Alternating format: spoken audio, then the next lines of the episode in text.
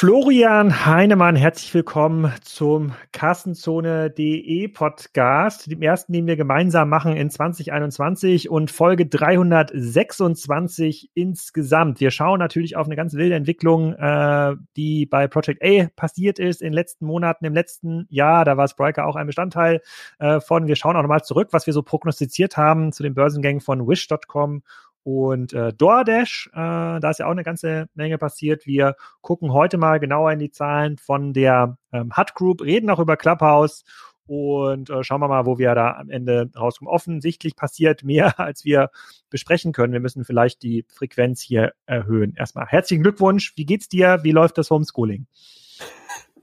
Ja, also erstmal, äh, genau, erstmal passiert natürlich wahnsinnig viel, da hast du völlig recht. Auch im Homeschooling, ja.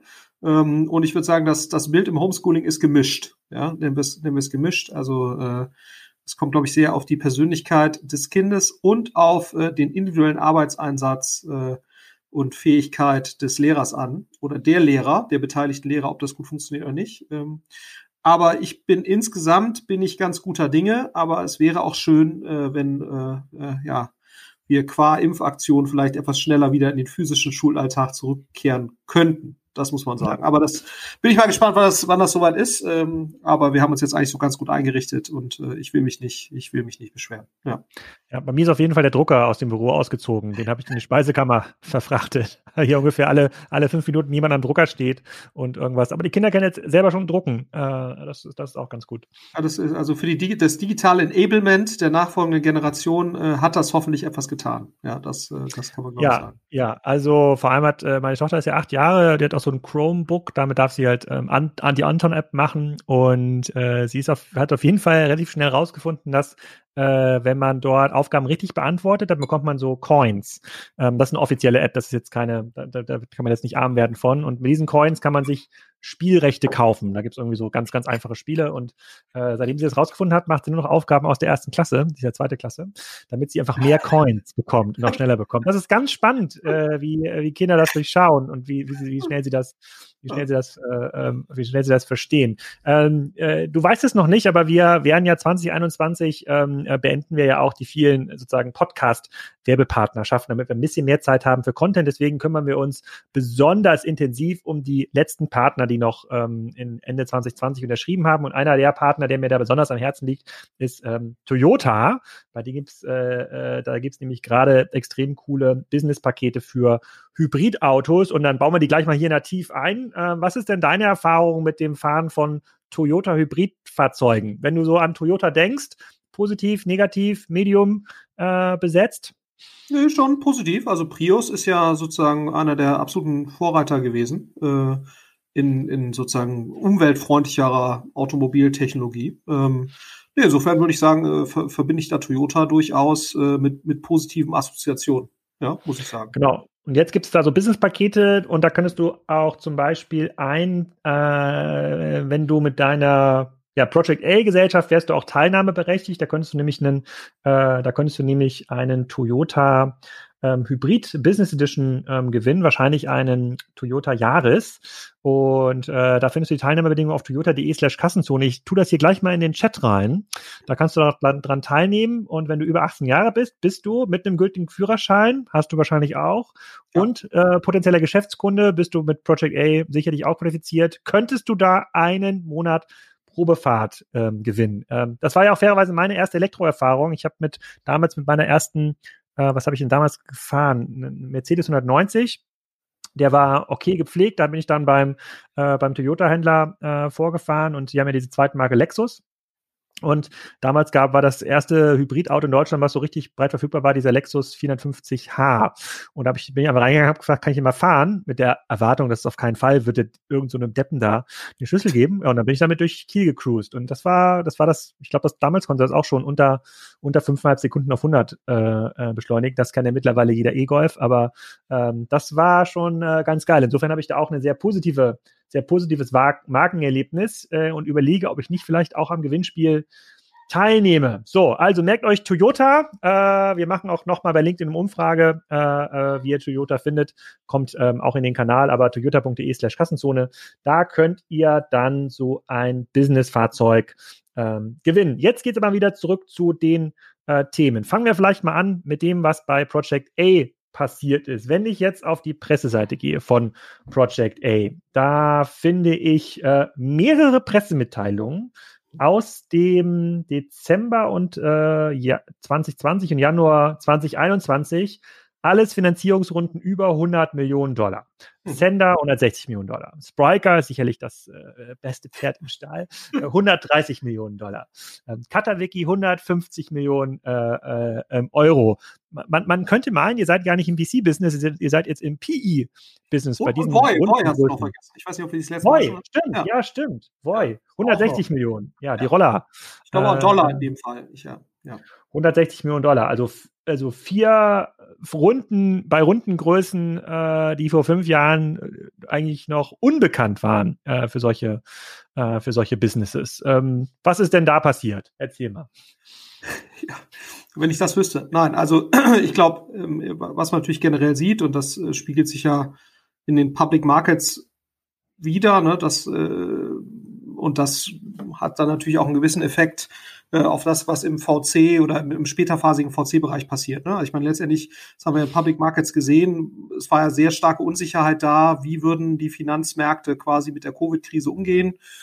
Und dann hat sich ja schon relativ bald rausgestellt, okay, ähm, viele Branchen sind betroffen, Tra Travel und so weiter. Und die Tech-Branche ist eigentlich ein klarer Gewinner. Das war jetzt ja die letzten Jahre auch schon so tendenziell.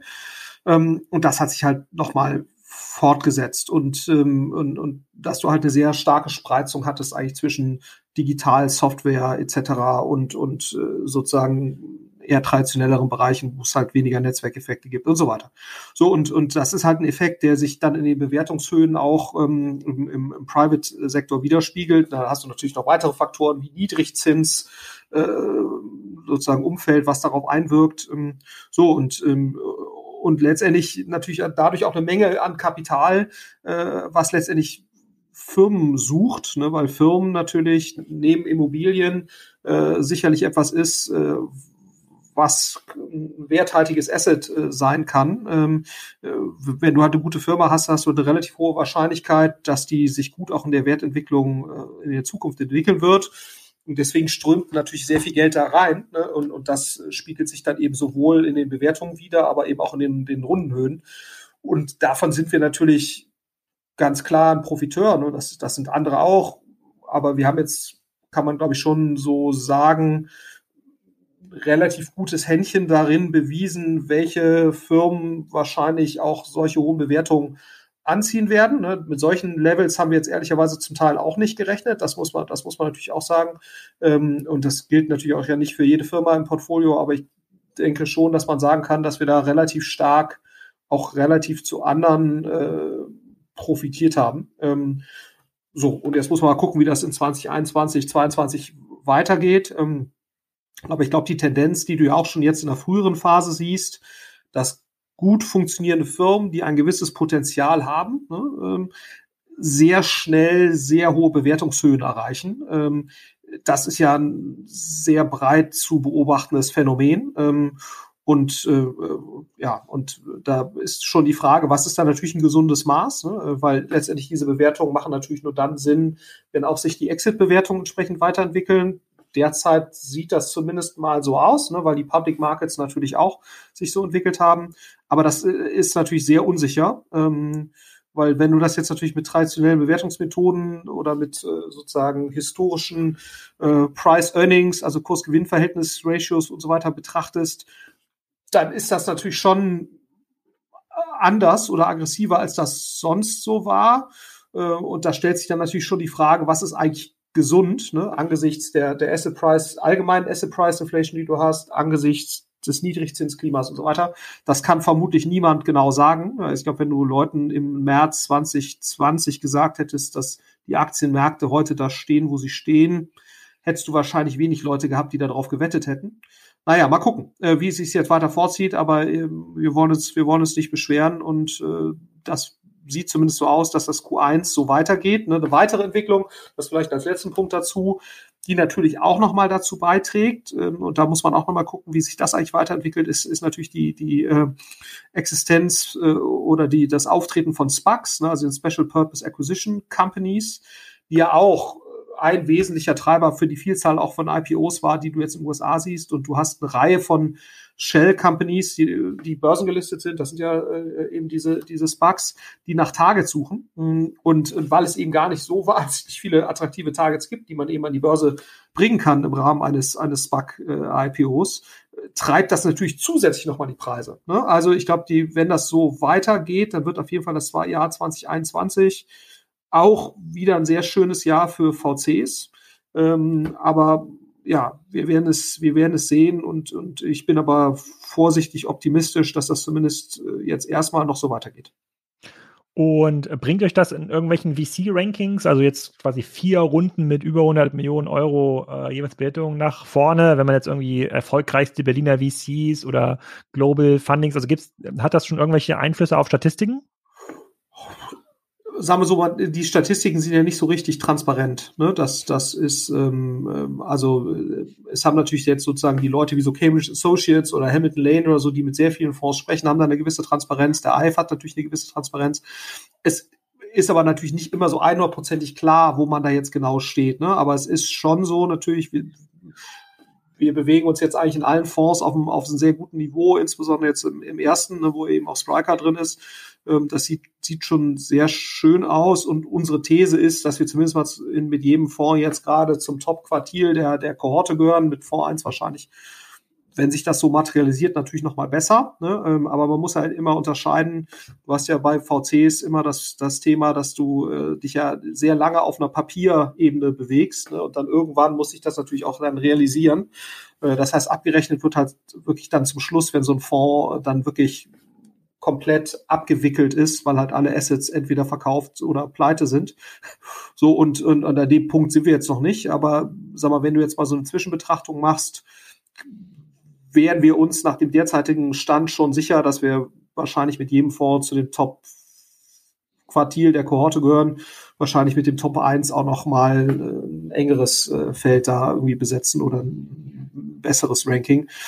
Aber das ist das, wie gesagt, das ist nicht immer so einfach, das, äh, das miteinander zu vergleichen. Ja. Wir haben ähm, vor zwei Tagen auch in einer Clubhouse-Session ähm, darüber geredet, äh, die hieß E-Commerce-Aktien, die machen wir jeden Montag mittags. Ähm, was sind denn faire Bewertungen? Und wie du schon sagst, sozusagen die, ähm, die Asset Price Inflation, die betrifft ja irgendwie alle. Äh, da haben wir das versucht mal so ein bisschen auseinanderzunehmen und ähm, was da schon als Kernerkenntnis rauskam oder auch als eine Kernthese ist, dass die viele klassische Bewertungsmethoden ja immer damit gerechnet haben, dass, äh, dass es positive Kapitalkosten gibt. Ja, dass es irgendwie eine, irgendeinen Zinssatz gibt auf ähm, Fremdkapital. Und mittlerweile ist ja so, dass sogar große Unternehmen ähm, Fremdkapital aufnehmen können zu Negativzinsen. Ja, also äh, ähm, Cash verliert de facto ähm, an Wert. Und ähm, das führt zu so zu Potenzeffekten, dass Unternehmens also Geschäftsmodelle, die grundsätzlich sehr schnell wachsen, im Kern auch profitabel sind. Deswegen guckt man ja immer auf die Unique äh, äh, Economics. Ähm, äh, die haben dann auf einmal nicht mehr einen Faktor 8 bis 10 auf das äh, sozusagen bereinigte EBITDA oder Faktor 1 bis 2 auf den Umsatz, sondern auf einmal auf das bereinigte EBITDA vielleicht so ein Faktor 50 bis 100. Und das ist ja das, was du auch gerade äh, ähm, ausdrückst. Aber trotzdem kann das fair sein, äh, wenn Kapitalkosten weiterhin negativ äh, ähm, sind, dann dringt ja umso mehr Geld in diese, äh, in diese Klassen rein. Das heißt, wir sehen dann wahrscheinlich, wenn es quasi weitergeht mit dieser Niedrigzinspolitik und den gleichzeitig den äh, äh, Notenbankpressen, die ähm, ansehen, da den Trend sogar noch nach oben, äh, nach oben gehen. Und du sagst ja gerade schon, es gibt ganz viele Spucks, also ganz viele Börsenhüllen, die haben noch gar kein, äh, die haben noch gar kein Target. Das heißt, da gibt es auch noch mal Nachfrage äh, ähm, Überhang. Ja, also ein, also ein Wahnsinn. Was dreistellige Anzahl von, von Spucks gerade in den USA ja. schon. Äh, Dreistellig? Drei, also jenseits der 100. Ja, die noch leer sind? Oder also die, die noch, leer sind. Werden ja, die noch leer sind. Oh. Mhm. Ähm, und äh, da gibt es auch verschiedene Ausstellungen äh, zu von verschiedenen Investmentbanken. Und ein SPAC funktioniert in der Regel so, dass du dann zwei Jahre Zeit hast, nachdem du quasi das Geld da eingesammelt hast, ein Target zu finden. Und wenn das dir nicht gelingt, führst du sozusagen das Geld zurück, ne, abzüglich der Kosten, hm, die du bis dahin hattest. Äh, aber dann bist du natürlich als SPAC-Initiator tot. Ne? Das heißt, wenn du einmal so ein SPAC aufgelegt hast, und das ist eine sehr lukrative Geschichte für den Initiator, so ein SPAC aufzulegen. Also man kann da, man hat einen Share an der Gesellschaft und, und, und so weiter. Also man, das ist schon sehr, sehr attraktiv. Ähm, also Hede Sophia Social Capital hat ja, glaube ich, jetzt vier aufgelegt und das ist für die deutlich attraktiver, wäre jetzt meine Vermutung, als das VC-Business. Das heißt, du hast als SPAC-Initiator schon einen riesen Anreiz, irgendein Target zu finden, was halbwegs akzeptabel ist und dass du das dann eben an die Börse bringst. Weil die Alternative dazu ist, du, du führst das Geld zurück ne, äh, an deine Investoren und die Wahrscheinlichkeit, wenn du einmal einen SPAC initiiert hast und den nicht gefüllt bekommen hast mit einer guten Target Company, dass du dann natürlich nochmal erfolgreich was Neues raised, ist nicht so hoch. Das heißt, der Anreiz ist schon sehr, sehr hoch äh, für die SPAC-Initiatoren, äh, halbwegs akzeptable Targets zu finden zu einem halbwegs akzeptablen Preis. Ne? So und und und, und äh, das wird natürlich dann auch für die nächsten für die nächste Zeit auf jeden Fall nochmal dafür sorgen, dass wir noch weitere Börsengänge sehen werden. Ähm, und, und das muss man natürlich schon sehr genau betrachten, äh, sozusagen, wie stark leidet dann auch die Qualität, ne? weil die Anreize sind natürlich, muss man fairerweise sagen, sind ja so nicht gut. Also äh, jetzt, wenn du einen Anreiz hast, irgendwas zu finden, was so halbwegs passt zu einem möglichst hohen Preis, der noch so halbwegs akzeptabel ist, das ist natürlich eigentlich kein guter Anreiz, muss man sagen. Das also insofern, ich bin mal, ich bin mal gespannt, äh, wozu das führt. Ähm, so, aber deswegen, das ist natürlich auch ein Faktor, der zumindest jetzt mal dafür, dazu führen wird, dass wir jetzt weiter für VCs sehr wahrscheinlich äh, Exits sehen werden. Mhm. Ähm, so, aber äh, du siehst es ja auch im Immobilienbereich, ne, dass auf einmal wie eine Immobilie in München, dass die einen Faktor 40 Jahres Netto-Kaltmiete oder noch mehr kostet, ist äh, auf einmal was ganz Normales und das wäre vor zehn Jahren wäre das undenkbar gewesen, ähm, wenn du denkst, äh, was da die Ausschüttungsrendite ist. Aber genau, es zählt, das muss man halt immer sich vor Augen halten. Es zählen ja nicht historische KGVs oder historische Bewertung von Assets, also Ratios zu dem, was sie für ein Einkommen generieren, ist eigentlich ja nicht mehr aussagekräftig, weil es ja immer um die relative äh, äh sozusagen Renditefähigkeit eines Assets äh, geht. Und wenn halt alternative Assets wie Staatsanleihen und so weiter, ich meine, es gab vor 30 Jahren, hast du für eine französische Staatsanleihe 5% Zinsen bekommen. Ne? So, also ähm, und äh, wenn, wenn das natürlich der Benchmark ist, äh, so, aber das ist, ist ja nicht mehr so, wie du schon sagst. Ähm, insofern, okay. ja, mal gucken. Aber ich glaube, dass die Schwierigkeit ist halt wirklich, dass wenig Leute, glaube ich, wirklich ganzheitlich verstanden haben, was ist eigentlich das Endgame von dem, was wir jetzt hier so gerade sehen? Was ist eigentlich der eingeschwungene Zustand? Aber wir beide werden das nicht lösen, äh, äh wäre meine Vermutung. Aber das besprechen wir ja im, äh, im Clubhouse, wie schon äh, besprochen. Wo wir gerade beim Clubhouse sind, äh, ja. das ja, war ja das Thema ja in unserer, in unserer kleinen, äh, in unserer kleinen Blase. Bist du auch äh, Clubhouse-Nutzer? Wenn ja, was ist jetzt nach ein oder zwei Wochen äh, Nutzung so dein, dein, dein erstes Urteil? Wir wollen es gar nicht so ausschweifend machen, sondern eher ja. mal so eine kurze Meinungsbildung. Also ich, ähm, ja, ich bin auch Clubhouse-Nutzer. Ich bin jetzt nicht mehr so viel Hörer, sondern ich bin eher, mache halt so zwei, drei, vier Sessions pro Woche ungefähr. Also schon nicht wenig. Das ist so meine derzeitige Frequenz, wird wahrscheinlich eher so auf zwei bis drei rauslaufen. Und bin schon beeindruckt, welche Qualität von Leuten dort mit wie wenig Aufwand eigentlich interagiert. Ne? Also das siehst du ja sozusagen an diesen Politik-Chats. Ich weiß nicht, ob du davon mal so ein bisschen was verfolgt hast. Jetzt mal abgesehen davon, ob jetzt äh, Bodo Ramelow da irgendwie geschickte Äußerungen getätigt hat und so weiter. Aber es ist ja schon irre, dass ein Ministerpräsident sich da Samstagabend hinsetzt und mit 2000 Leuten äh, da irgendwie äh, interagiert. Sorry, irre. was hast du gesagt? Ich war gerade bei Candy Crush. ja, also, wie gesagt, unabhängig davon, was er, was er da gesagt hat, aber äh, es ist ja cool, dass, oder auch so ein Paul Ronsheimer oder so. Ne? Und ähm, äh, insofern, ich, ich bin, bin schon beeindruckt davon, äh, welche, welche Qualität von Personen dort mit welcher Spontanität und Offenheit äh, sozusagen sich bereit, bereit ist auszutauschen.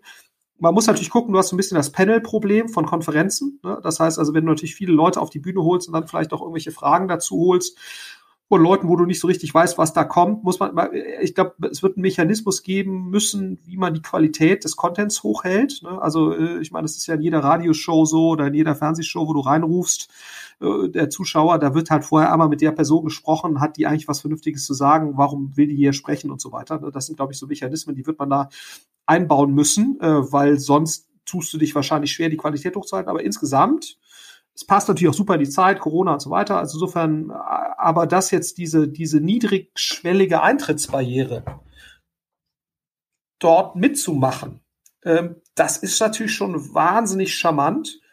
Und deswegen wäre meine These schon, dass da was ist, was auch eine Existenzberechtigung hat. Ist das jetzt der Tod des Podcasts, wie manche gesagt haben, I don't know, ne? weil ich glaube, ein Podcast generiert tendenziell noch mehr Insight als das jetzt. Ne? Also ähm, das ist wahrscheinlich so. Ähm, also insofern, aber klar, es frisst natürlich Zeit. Ne? Es ist, es, du kannst dich da drin verlieren.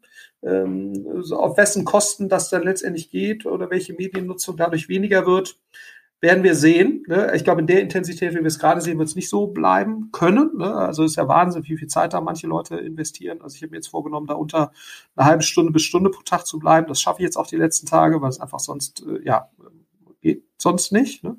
Ähm, aber ähm, ich bin sehr positiv überrascht und, und das muss man aber sagen, es zeigt auch mal wieder an alle potenziellen Innovatoren da draußen.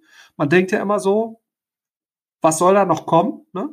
Und dann kommt auf einmal sowas. Und klar, Herr Klöckler und äh, Herr, Herr Klöckner haben da auch einen super Job gemacht. Aber auf einmal innerhalb von zwei, drei Wochen ist so ein Ding am Start. Ne? So, und das ist schon irre, äh, dass im Jahr 2021, wo du ja so denkst, boah, was soll jetzt nach TikTok und, und, äh, und Instagram und, und so weiter, was soll da jetzt noch an sozialer Interaktion irgendwie passieren? Also äh, das zeigt schon, dass für, für irgendwas Innovatives, was gerade den Nerv trifft, ist immer Platz irgendwo. Ja, mhm. und das sucht sich dann eben seinen Weg.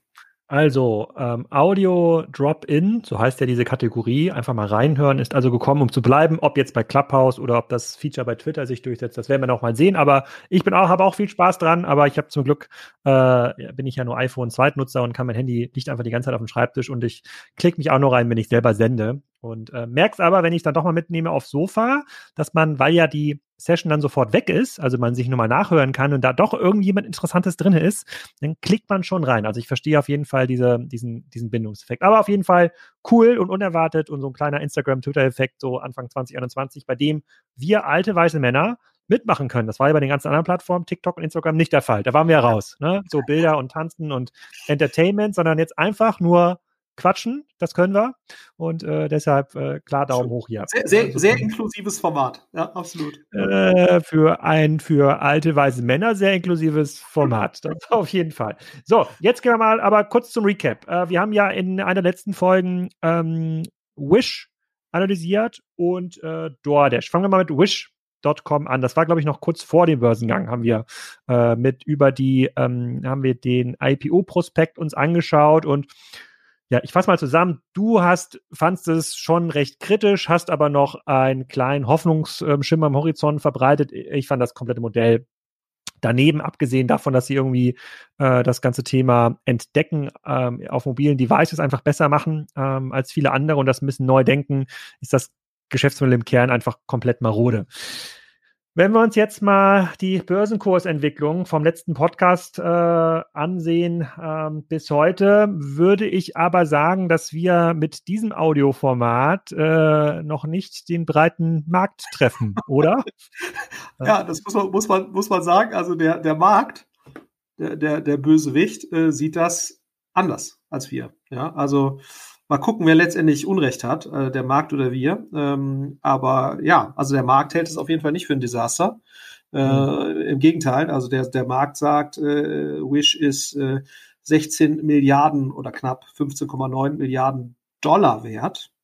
Mhm. Und das finde ich äh, angesichts des bescheidenen Wachstums und aller Dinge, die wir da irgendwie äh, ja festgestellt haben, schon eine sehr erstaunliche Entwicklung äh, eines IPOs, muss man sagen. Ja, also von 20 Dollar auf 27 Dollar ähm, ähm, gegangen. Gut, jetzt könnte man bösartig sagen, die, Trub, die Flut äh, äh hebt alle Boote. Wish ist offensichtlich auch so ein äh, ähm, Boot. Ich weiß jetzt auch nicht genau, wie im Robin Hood Forum oder im Reddit äh, Forum das jetzt besprochen wird und ob da Leute äh, bewusst reingehen, aber ähm, das, äh, das ist ähm, auf jeden Fall, äh, lagen wir da jetzt mal mit unserer Einschätzung des Geschäftsmodells nicht falsch, ist immer noch marode, aber das hat sich jetzt nicht ausgedrückt in der Börsenkursentwicklung. Das zweite war dort DoorDash, hast du das im Blick gehabt? Wir haben ja DoorDash extrem positiv besprochen. Wir haben ja gesagt, also sehr gute Unit Economics, sehr äh, sozusagen sehr schön, äh, sehr schön skalierbar, ob man dieses, ähm, diese prekären, ähm, temporären Beschäftigungsverhältnisse auch auf größerer Skala so durchsetzen kann, muss ich noch zeigen, aber da baut sich ein, neu, ein neuer Logistik Provider auf in den USA, was ja bei stark steigenden E-Commerce-Umsätzen oder generell äh, sozusagen Home-Ordering-Themen, ähm, ähm, die müssen auf jeden Fall Geld verdienen. Die bauen die Schaufel äh, für den Goldrausch. Äh, was ist seitdem dort passiert? Hast du da ein Auge drauf ähm, gehabt? Ja, also hat sich, hat sich solide entwickelt, äh, über 60 Milliarden wert. Ähm, äh, so, also insofern, das hat sich schon, äh, hat, hat schon gut, gut funktioniert. Also auch nach dem, nach dem Börsengang noch mal ein Stück weit hoch. Ähm, und äh, ja, also hatte zwischendurch mal ein bisschen, ein bisschen verloren, ähm, äh, war dann so auf fast 140 runter. Ähm, aber ist, äh, wie gesagt, jetzt, jetzt schon wieder äh, sozusagen bei, bei über 200 äh, und, und ist da auch recht, recht stabil. So, also insofern, nee, das, äh, da hatten wir, hatten wir auf jeden Fall recht, äh, dass das von der Börse äh, positiv äh, gesehen wird. Und äh, genau. Genau, aber schauen, wie sich das nach vorne ein bisschen bewegt, müssen wir mal die Quartalszahlen, äh, müssen wir die Quartalszahlen anschauen. Auf jeden Fall, äh, wer sich dafür interessiert, die Folge gerne nochmal äh, noch nachhören. Bei Wish bleibe ich schon, äh, bei Wish würde ich schon eher ähm, kritisch, kritisch bleiben. So, was aber jetzt spannend ist, das ist ähm, nicht nur spannend hier für diesen äh, Podcast, sondern das ist auch spannend aus einer Spriker-Perspektive, ist das, was eigentlich mit der Hut Group ähm, passiert. Die wird viel besprochen und aus einer, ähm, aus einer Marktperspektive ist es halt deshalb spannend, weil die Hut Group aus meiner Sicht einen, äh, ein schöner Blueprint ist, ähm, an dem sich viele klassische Unternehmen wie ein Douglas, wie ein L'Oreal, wie auch andere äh, ähm, ja, Kosmetik, Accessoires Anbieter sich ein Beispiel nehmen ähm, können. Ich habe mal so ein bisschen gekramt in der Kassenzone-Historie. Und für diejenigen, die die Hut Group nicht, äh, nicht kennen, äh, die, ich verlinke das dann auch in den Show Notes nochmal. Da habe ich im September 2017, das ist ja schon dreieinhalb Jahre her, ne? Mhm. Habe ich, äh, hab, gab es äh, noch diesen Analyseteil bei Kassenzone, den ich da einmal im Monat gemacht habe. Habe ich geschrieben zum Milliardenunternehmen mit einer historisch anmutenden Multistore. Ähm, Strategie. Es ist also ein Business, das ist 2004 gegründet worden und 2004 gab es so diese Idee für alle Leute, die so ein bisschen was mit SEO zu tun hatten, dass man eigentlich für jede Nische eine eigene Domain gründet. Ja, es gab dann irgendwie äh, bed.com, matrix.com, äh, kitchensink.com, hunderte von Domains, die wurden zentral über den Backend äh, äh, betrieben und da war die Idee, dass wenn Kunden nach so einem Teil suchen, äh, nach irgendwie einer Matratze oder nach einem Waschbecken, dann landen die auf diesen optimierten Domains und kaufen dann dort, äh, dort Ware. Und das wurde dann irgendwann mal gemerged auf ein zentrales, äh, auf eine sozusagen zentrale Domain mit dem Fokus, ja, im Grunde genommen Beauty, weiß gar nicht, ob man da so weit, so weit gehen kann, äh, und wurde unter dem, unter dem Namen die Hut Group zusammengefasst. Und äh, ähm, die haben relativ viele spannende Sachen gemacht. Da können wir heute gar nicht so weit ins Detail gehen. Wir wollen nur mal ein bisschen den Status quo ähm, analysieren.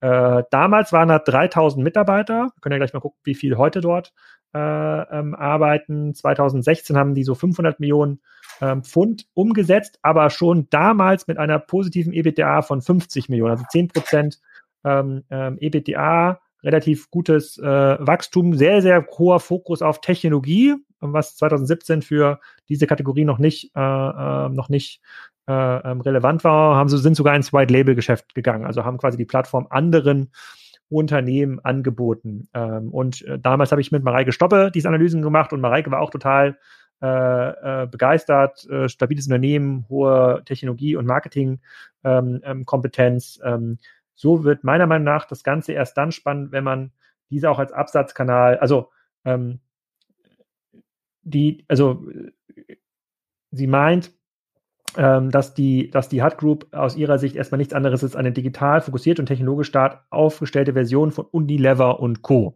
Ja, also was ich gerade beschrieben habe, eigentlich müsste ein Unilever oder ein L'Oreal in dieses Business rein. So, und das besprechen wir gerade relativ viel in unserer kleinen E-Commerce-Blase. Also auch bei Exciting Commerce wird das oft genannt als positives Beispiel und da sind jetzt auch wieder aktuelle Zahlen rausgekommen. Da wollen wir heute mal ein paar Minuten drüber sprechen. So, du als alter Beauty-Influencer, ähm, was hältst du von der Hut Group?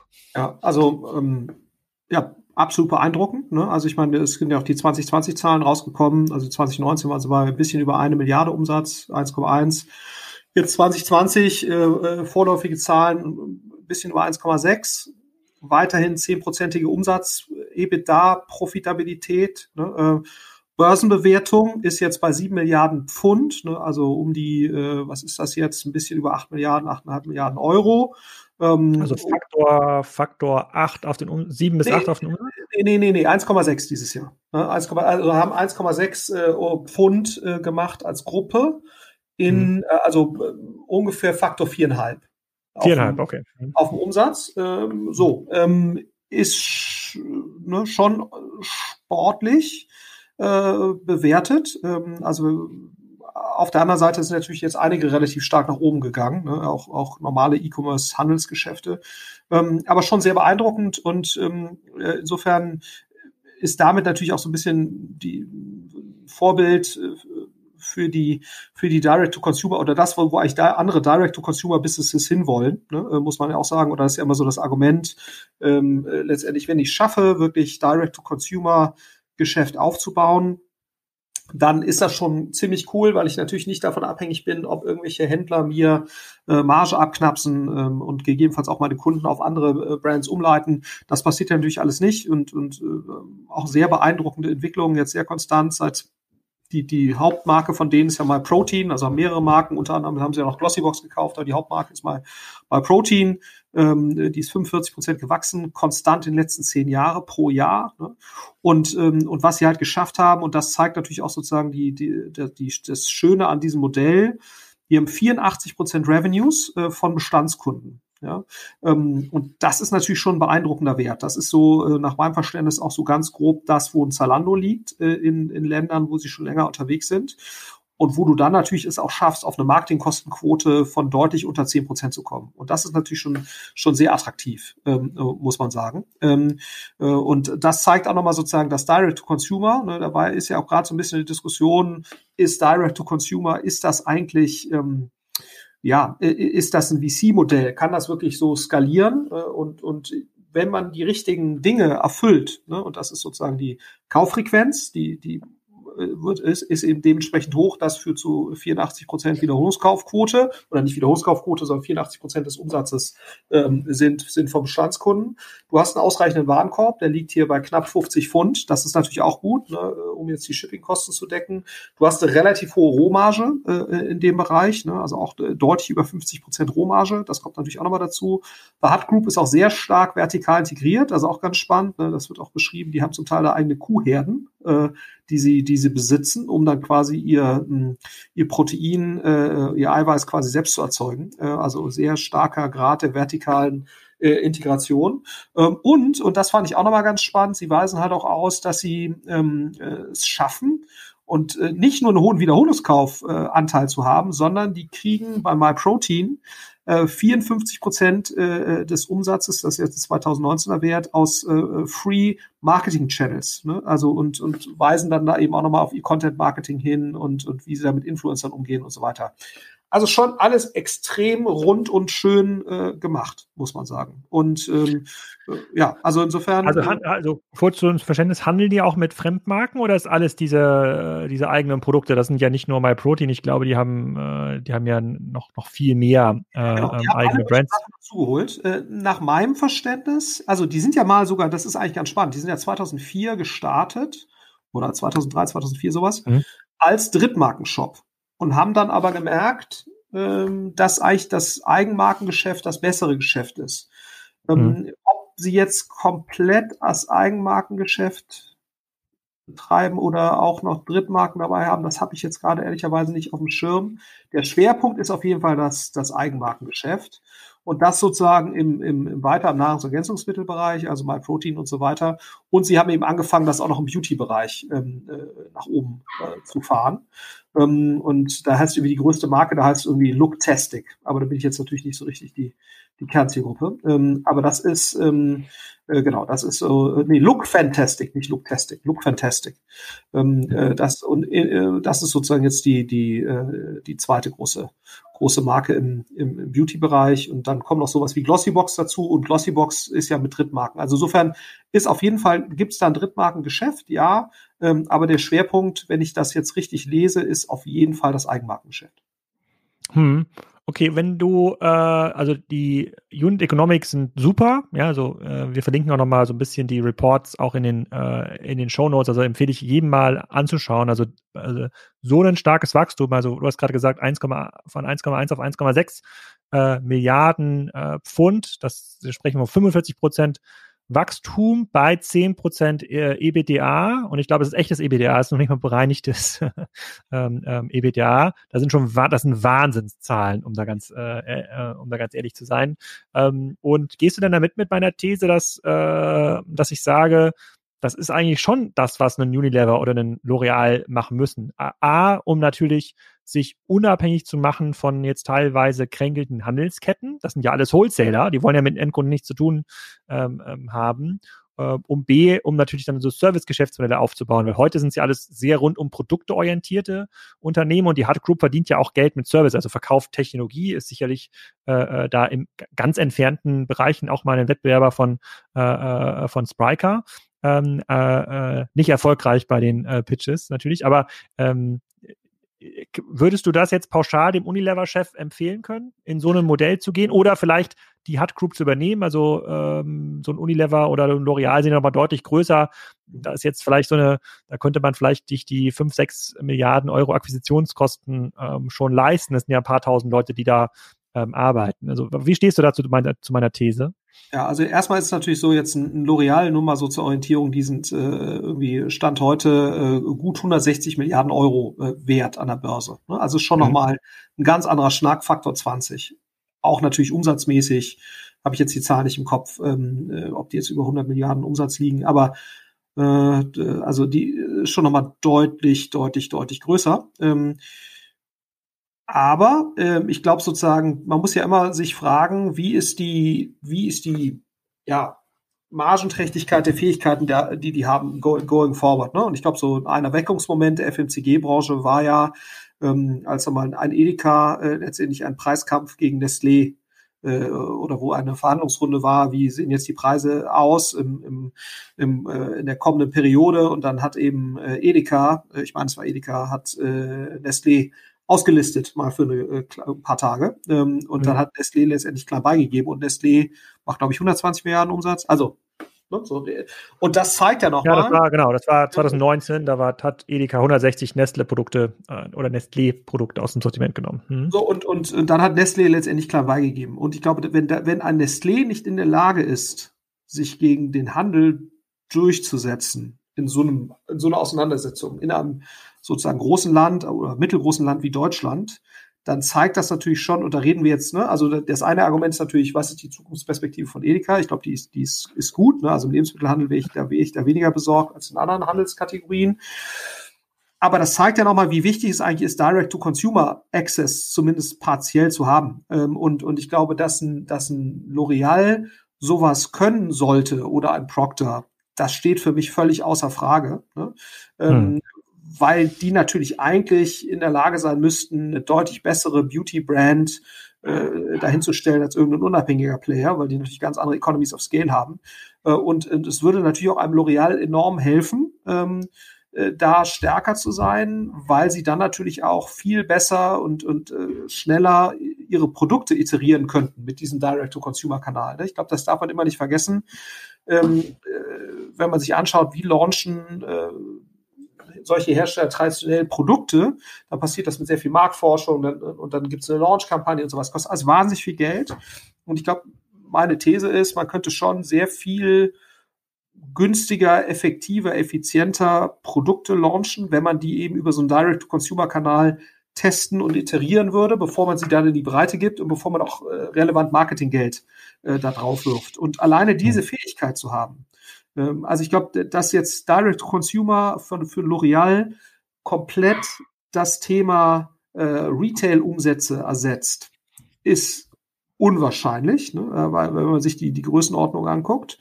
Ähm, weil natürlich auf absehbare Zeit, der, gerade auch Lebensmittel, alles, was so rund um Lebensmitteleinzelhandel sich bewegt und da verkauft wird, da wird der Online-Share, selbst wenn er dann mal irgendwie perspektivisch auf 20 Prozent steigt, ne, und davon sind wir ja noch weit entfernt, zumindest in, in Deutschland, ähm, äh, selbst dann wirst du immer noch den relevanten Teil des Umsatzes im Offline-Retail äh, haben.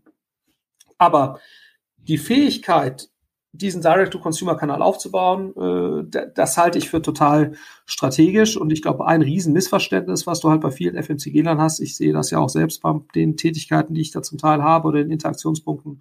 Viele von den äh, FMCG-Lern verwechseln quasi Alibaba, Tmall, äh, Amazon-Umsatz mit, mit Online-Umsatz. Ne? Also das ist natürlich online-enabled Umsatz. Ähm, aber das hat mit Direct-to-Consumer nichts zu tun. Ne? So, und ich glaube, wenn man sich eben das vor Augen führt, wie wichtig es sein wird, sozusagen in, der, in dem Machtspiel gegen die Plattform und im Machtspiel gegen die Retailer dort die eigene Position zu verbessern. Das ist natürlich noch das nächste, das nächste Argument.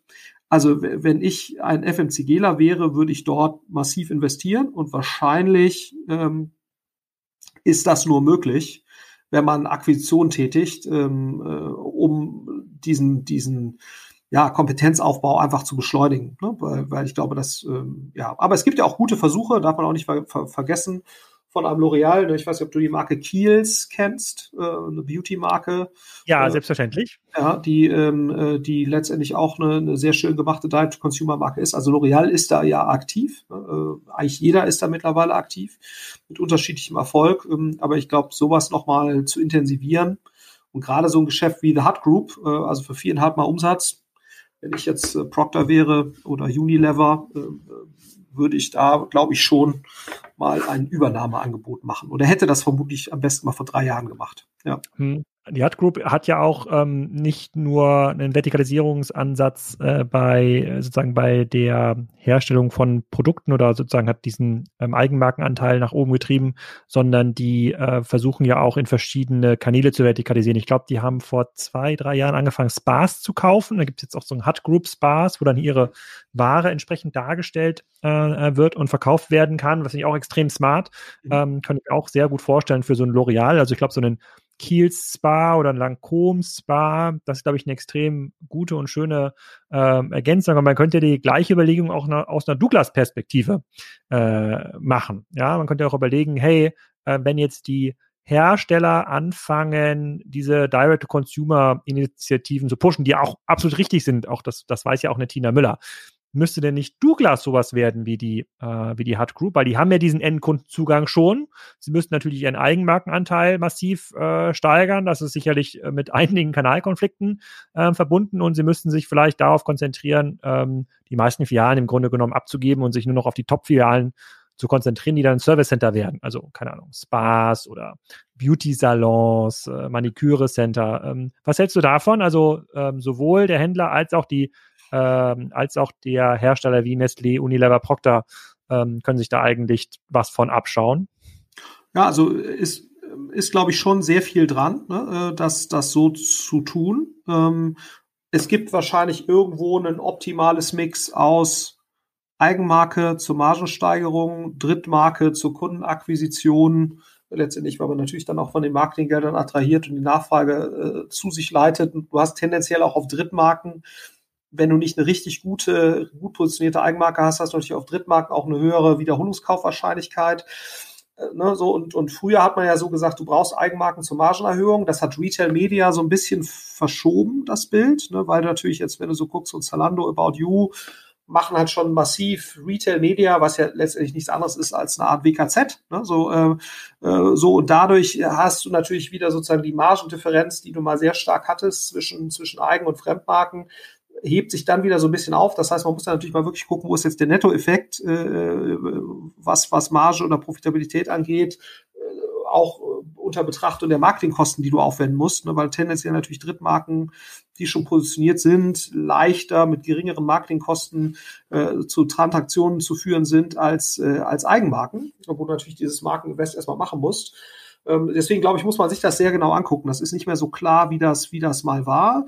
Ähm, aber sag mal, dieses Thema, in äh, dass Direct-to-Consumer nicht nur reine transaktionale Geschichten sind, äh, wo ich jetzt eben äh, Websites oder Apps habe, wo ich Produkte verkaufe, personalisiert oder standardisiert, sondern dass das auch so Experience-Räume sein können, wo du dann auch wieder einen Abverkauf tätigst und wo du vielleicht noch Erlöse hast rund um, um Spa und so weiter. Das ist natürlich gerade in Covid-Zeiten ist natürlich sozusagen das ganze Experience-Business nicht gerade at its peak, ähm, aber das wird ja sehr wahrscheinlich wiederkommen äh, oder zu 99,999 Prozent wiederkommen. Und äh, dann wäre das wahrscheinlich, also das halte ich für, für No-Brainer, dass Douglas sowas machen sollte, ne? weil da ja auch man sich ja fragen muss als Retailer, reicht das reine Darbieten von Produkten, reicht das noch? Und da ist ja die ganz klare These, nee, wahrscheinlich nicht, sondern du musst in irgendeiner Form, wenn du schon Offline-Retail machst, musst du eigentlich so äh, Experiences bieten. Und da passt natürlich das Thema Spa oder ein damit angeschlossenes Restaurant mit irgendwelchen äh, irgendwas, würde natürlich, äh, passt da natürlich sehr, sehr gut rein ähm, und hilft dann wahrscheinlich dem Retail-Umsatz. Und ähm, Insofern das als Douglas zu überlegen, äh, wie kann man gegebenenfalls gute, gut positionierte oder gut gelegene Stores umbauen, zum Teil in, in sowas oder vielleicht auch in neuen äh, Dingen oder vielleicht auch sich anzudocken an, keine Ahnung, äh, bestehende Fitnessstudios im höherpreisigen Segment oder so. Kein, also, ne, aber das halte ich für nicht abwegig, das zu tun. Ja. Hm. Okay, gibt es sonst noch irgendwas? Also ich hatte nicht dran gedacht, da hast du recht, natürlich ist jetzt quasi Spaß zu haben und zu betreiben in, in England wahrscheinlich gerade nicht der das beste Geschäftsmodell, äh, äh, was man sich vorstellen kann. Äh, da habe ich für einen kurzen Moment äh, Corona vergessen, aber es ist auch ganz schön, dass uns das mal hier im, äh, im, in dem Podcast, in dem Podcast passiert. Ähm, äh, äh, also und, und ich glaube, wir, wir sind uns ja einig, dass, dass sozusagen jetzt Experience-Räume haben ja eine Zukunft. Ja. Hm. Also die Hut Group auf jeden Fall eine Empfehlung für alle diejenigen, die sich mal ein sehr sauber exekutiertes vertikales E-Commerce-Modell anschauen wollen. Die sind schon lange dabei, seit 2004. Ich weiß gar nicht, wie lange sie schon an der Börse sind, aber auch schon relativ lange. Das ist ja auch KKA früh eingestiegen ähm, und ähm, das kann man sich, äh, das kann man sich durchaus mal reinziehen. Sicherlich ein Vorbild nicht nur für Unilever, Nestle und Henkel, sondern auch für Douglas und, ähm, und Co. Ähm, die Marken sind die in Deutschland bekannt. Du hattest jetzt von MyProtein ähm, geredet. Also sind die überhaupt schon hier eine, eine große Nummer? Wenn du, wenn du hast ja wahrscheinlich durch bisher den ganzen Bericht mal entlang gescrollt, also an Umsatzanteil international, wie, wie liegt der? Ja, also sagen wir, das ist jetzt, ich habe es nur, ähm, die haben das aufgeschlüsselt ähm, nach, nach Regionen, ne? aber die, die mhm. Ebene der Region ist nicht äh, sozusagen Deutschland, sondern ähm, die Region ist aufgeteilt ähm, sozusagen auf Kont Kontinentebene außer UK.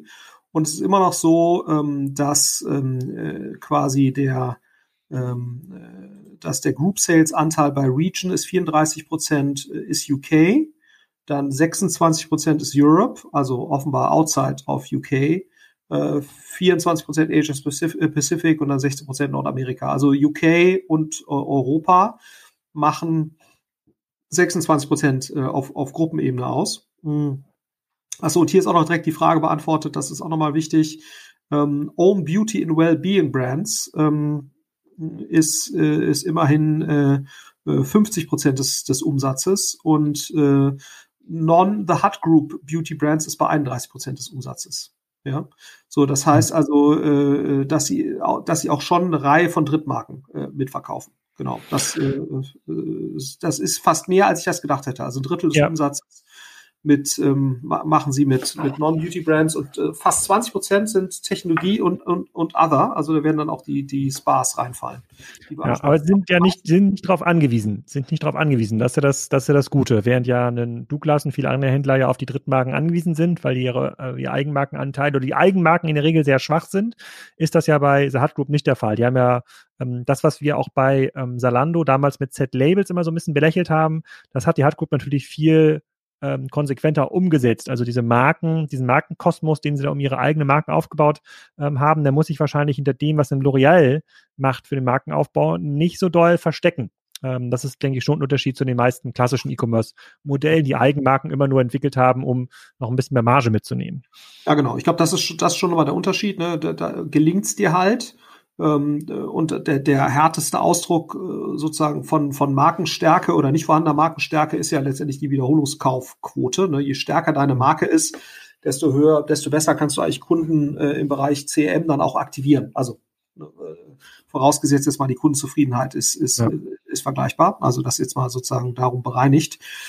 So, und das ist, ähm, das schaffen sie offenbar sehr gut, ne, weil sonst wären sie nicht bei diesen, diesen Wiederholungskauf-Prozentsätzen, äh, trotz des hohen Wachstums. Ne, das aber, also, ne, wenn so, so die Otto-Gruppe ist, glaube ich, mittlerweile auch bei 90 Prozent äh, Wiederholungskaufquote oder drüber, ähm, aber natürlich bei langsamem Wachstum. Ne, wobei heute, ja. glaube ich, kam raus 22 Prozent äh, im Jahr 2021 gewachsen. Ja, also ja, ich habe ja. gesehen, also was ja auch ein äh, toller Wert wäre angesichts der der ja schon auch nochmal anderen Umsatzgrößenordnung. Ja.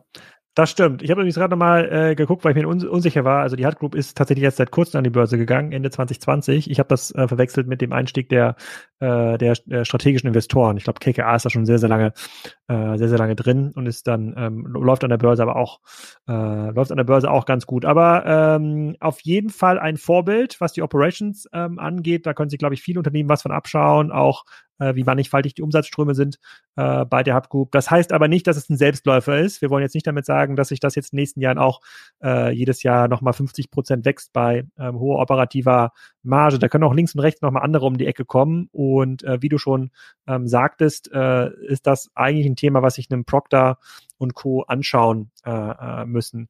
Ähm, da fällt mir ein, ich habe äh, hier für diesen Podcast wollte ich was ähm, mitbringen, genau um diesen, äh, um diesen, äh, um diese These zu besprechen. Hast du schon mal die von was von der Red Queen Hypothese gehört?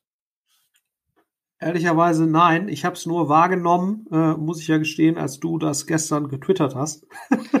Genau, die, das ist so eine Hypothese, die kommt ein bisschen aus äh, Alice im Wunderland. Äh, da da gibt es ja die Rote Königin ähm, und die beschreibt, dass man meinen würde, dass ein Unternehmen wie Henkel oder Unilever oder L'Oreal es ja viel einfacher haben müssten, neue Marken zu entwickeln, weil sie ja schon eine 20, 30 Jahre Historie haben und damit einen strategischen schwer einzuholbaren Vorteil gegenüber der Hub Group hätten. Aber in den Daten lässt sich das leider so nicht beweisen. Da zeigt sich, dass diese alten Unternehmen, diese Assets, die sie mal aufgebaut haben, eher einen Klotz am Bein werden. Also es wird immer schwieriger, sich schnell zu äh, bewegen. Ähm, und das ist natürlich dann insbesondere bei so Riesenunternehmen wie Unilever und äh, L'Oreal äh, auf jeden Fall auch zutreffen. Aber jeder, der ähm, da so ein bisschen Interesse hat, mal hinterzusteigen, hinter so ein bisschen Transformations- äh, Theorien, der sollte nach, mal nach ähm, Red Queen oder Rote Königin Hypothese suchen.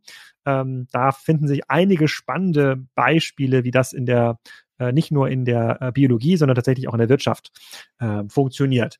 Womit wir schon tatsächlich am letzten Teil angekommen sind hier bei dem Podcast. Wir wollen es ja nicht zu lang machen. Wir wollen ja so ein bisschen timeboxen, weil die Leute brauchen ja die Zeit, um Clubhouse-Sessions zu hören. Die wollen wir ihnen ja nicht klauen. Ähm, wenn man so, wenn du jetzt mal so deinen äh, äh in die Glaskugel schauen müsstest, so Tipps und Tricks und Trends 2021 gibt's jetzt außer Audio Drop-In mit Clubhouse was, wo du meinst, das könnte 2021 den äh, äh, den Durchbruch haben? Ich sag mal sozusagen, ich sag mal ein äh, Thema, wo ich äh, was 2020 sich aus meiner Sicht letztendlich als Fail äh, gezeigt hat. Das ist das Thema ähm, Virtual Reality. Das war ja so ein Hype-Thema, als ähm, Oculus da mit der ersten Brille aus dem Markt gekommen ist und das hat sich auch im Corona-Jahr, wo alle Leute zu Hause sind und ganz viel Zeit haben und diese ganzen virtuellen Cases, die mit Virtual Reality beschrieben worden sind, also irgendwie virtuelle Konferenzen und gemeinsam arbeiten, wenn sich das während Corona nicht durchsetzt, dann ist es auch nach Corona komplett äh, tot. oh, das äh, wäre so meine quasi Interpretation von Trends, die nicht eingetroffen ähm, sind. Gibt es irgendwelche Dinge, wo du sagst, aufgrund deiner täglichen Beobachtung in der Venture Capital Szene, wo du sagst, oh, ähm, da gibt's jetzt nochmal einen richtigen, richtigen Schub, da passiert jetzt noch irgendwas, was, äh, äh, was viele Leute beeinflusst? Ja, vielleicht noch einmal zu deinem VR äh, oder auch AR-Thema äh, vielleicht ganz kurz. Ich, ich weiß nicht, ob das so ist. Ne? Also ich, ich äh, äh, Scott Galloway hat das ja auch gesagt, so, ne, also wenn es jetzt nicht passiert, sozusagen Corona-Zeit, ich glaube, es war Scott Galloway, äh, dann, dann kommt jetzt da nichts mehr. I don't know. Es hängt, glaube ich, auch sehr stark davon ab, wie gut die Devices sind, die da halt jetzt noch kommen werden. Und ob du halt ein separates Device hast. Ich meine, du siehst ja schon, dass sozusagen jetzt die, die TikToks und, und Instagrams dieser Welt weiterhin zumindest mal den AR-Teil ja relativ stark pushen. Also indem sie es äh, sehr kleinteilig und, und, und sozusagen minimalinvasiv da in ihre bestehenden Apps einbauen.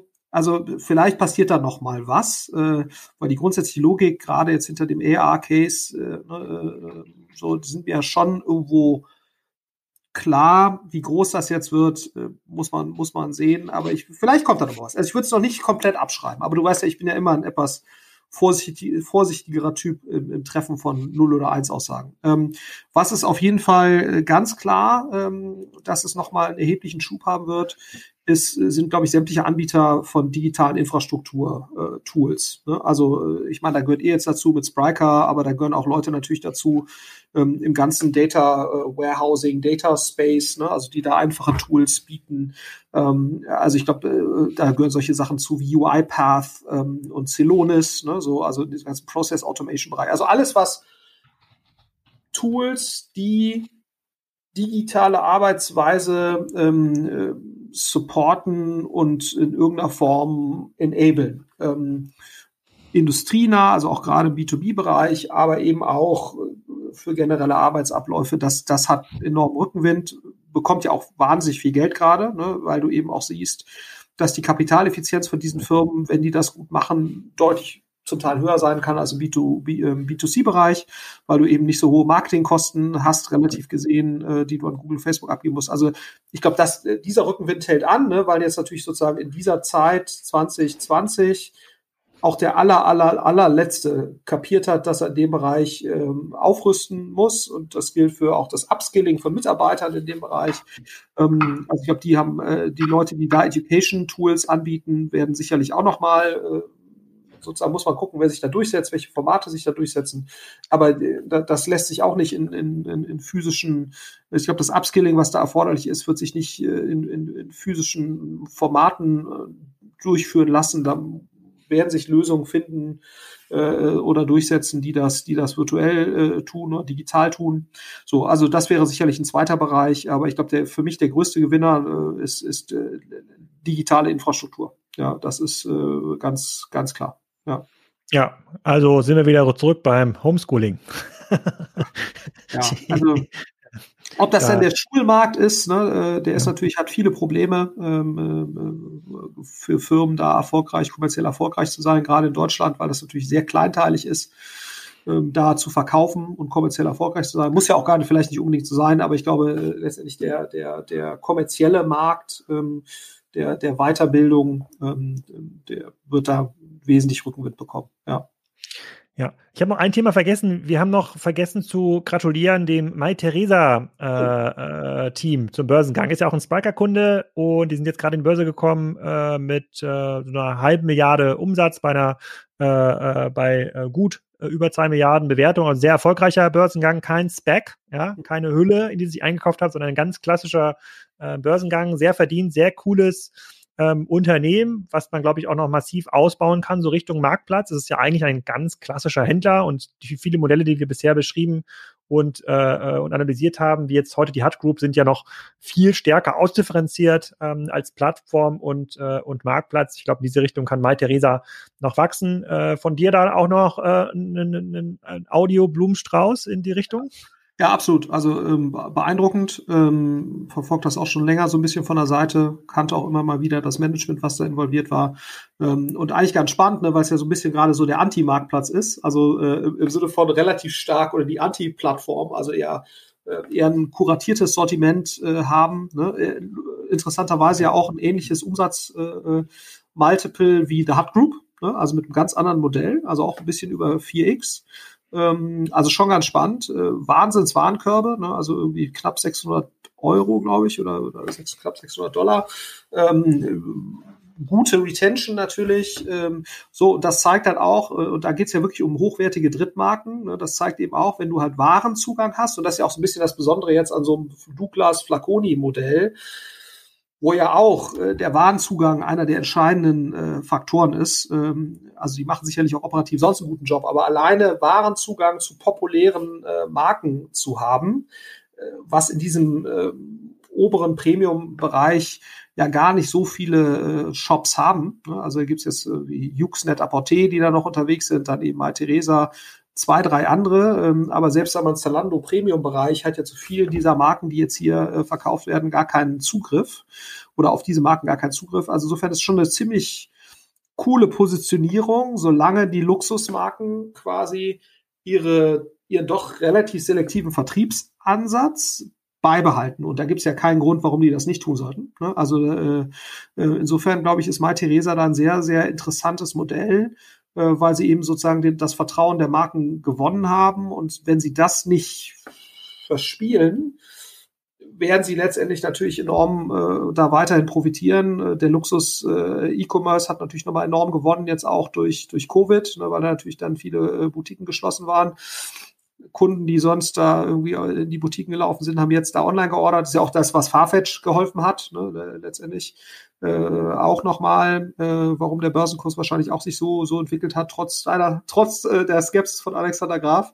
Und ähm, äh, das ist natürlich ein Ding, wo auch äh, Mai Theresa von profitiert, von der, von der gleichen Entwicklung, dass der Online-Offline-Shift da nochmal deutlich äh, äh, zugenommen hat. Also insofern, ja, ähm, kann man sich jetzt drüber streiten, ob Faktor 4 vielleicht ein bisschen viel ist, aber wie gesagt, das ist ja, haben wir ja den, der, das ist der Punkt vom Anfang, ähm, äh, das äh, ist natürlich auch alles in diesen Zeiten ein bisschen anders äh, von der Relation. Wenn, wenn das Geld nicht in die Mal-Theresa-Aktie, wohin denn sonst? Ja, mhm. damit können wir, glaube ich, gut, äh, ja. gut arbeiten. Wir wollen es dann nächsten Mal, da hast, du bist auch, äh, äh, haben wir, glaube ich, ähm, wollten wir erst heute machen, aber schaffen wir einfach nicht. Gucken wir uns mal Poshmark an. Ähm, auch ein äh, ganz spannender, ähm, ganz spannender Börsengang. Viele Daten gerade, die dabei sind. Wir müssen gleich nochmal Termine äh, ähm, suchen. Ich muss mich jetzt vorbereiten auf Spriker on Air, das nächste Live-Format, wo wieder Content und Wissen kreiert wird.